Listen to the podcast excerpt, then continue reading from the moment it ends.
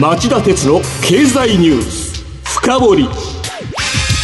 皆さんこんにちは。番組アンカー経済ジャーナリストの町田鉄です。今日も新型コロナウイルス対策をして放送します。皆さんこんにちは。番組アシスタントの杉浦舞です。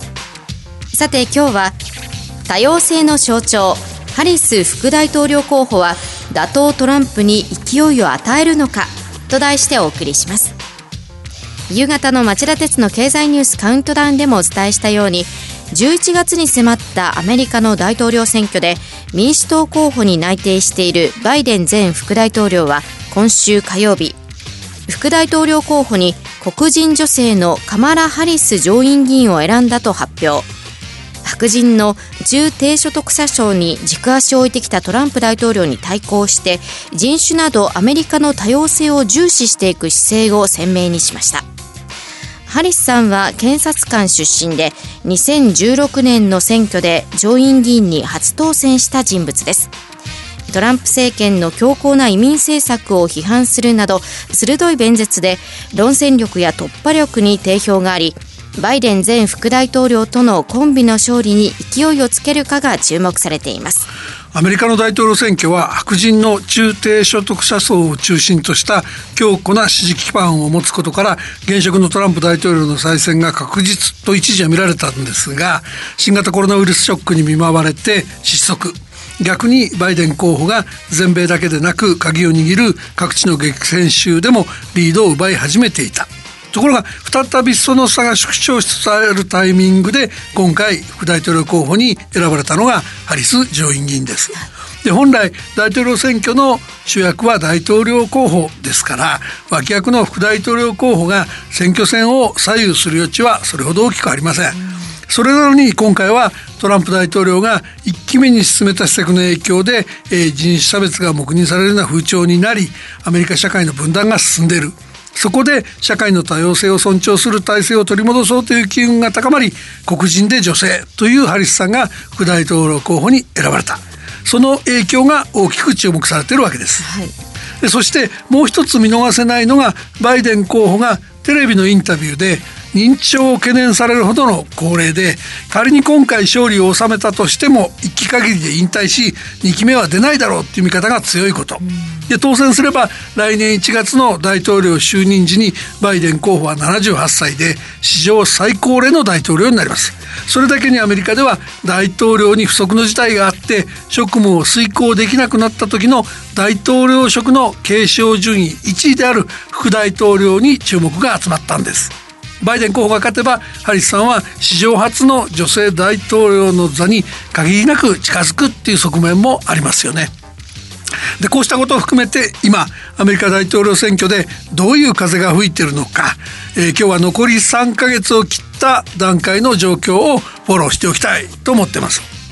それでは CM の後早速町田さんにこの問題を深掘ってもらいましょう。町田鉄の経済ニュース。深掘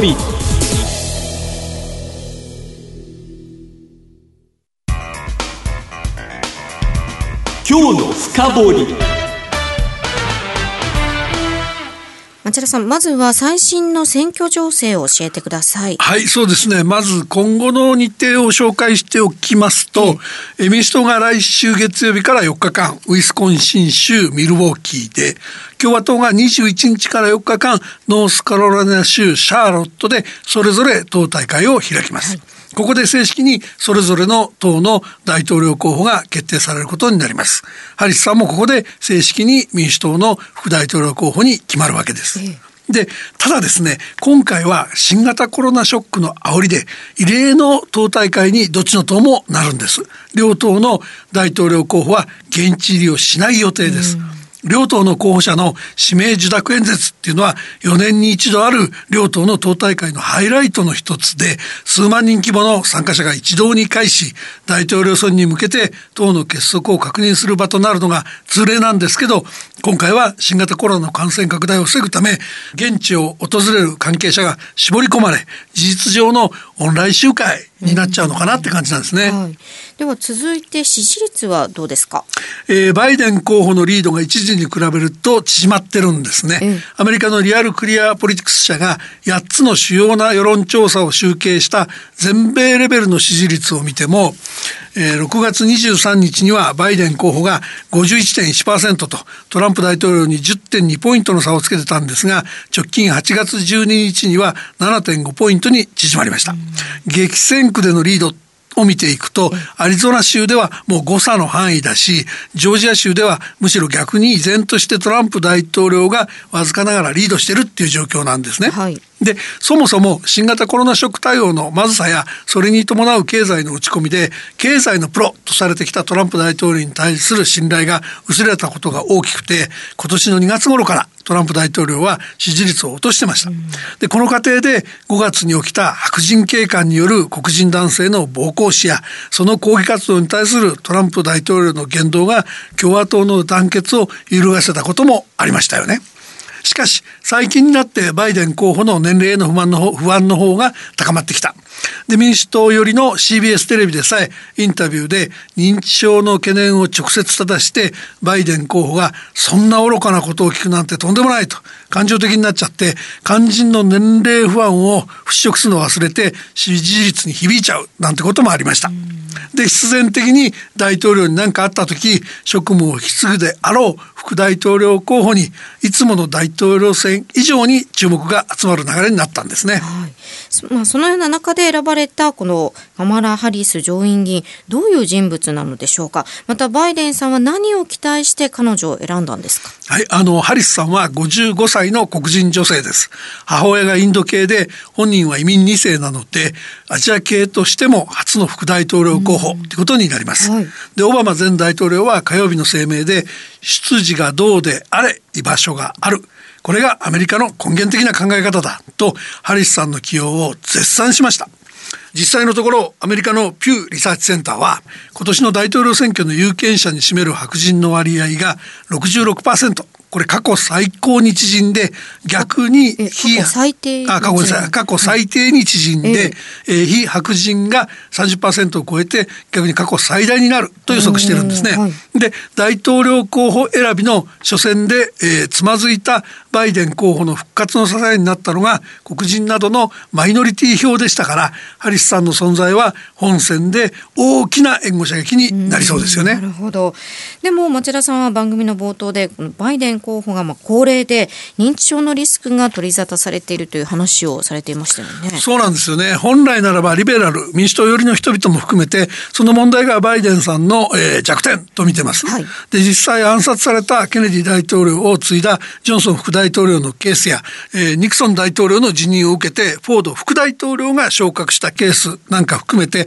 これまでに不測の事態で副大統領が大統領になったケースが9回あります。でハリスさん自身はそういう事態に耐えられる有能な人物だって見られています。サンフランシスコ地区の検察官を振り出しにカリフォルニアの司法長官に上り詰めた経歴があるし、現在は上院議員1期目なんですけど、もうその論戦能力を生かして早くも民主党の若手の新星って言われてるほどですからね、うん、何か具体的なエピソードあるんですか？昨年6月の民主党の大統領候補の指名争いの討論会でしょうね、はい、バイデン候補が人種差別撤廃に向けた学校制度改革に反対したその過去を徹底追及してバイデン候補が答えに窮しちゃってもう持ち時間を使い切っちゃったって言って逃げたような場面があったんですね。はい、でこれについてトランプ大統領は火曜日の記者会見で早速、えー、彼女はとても嫌な人物だ。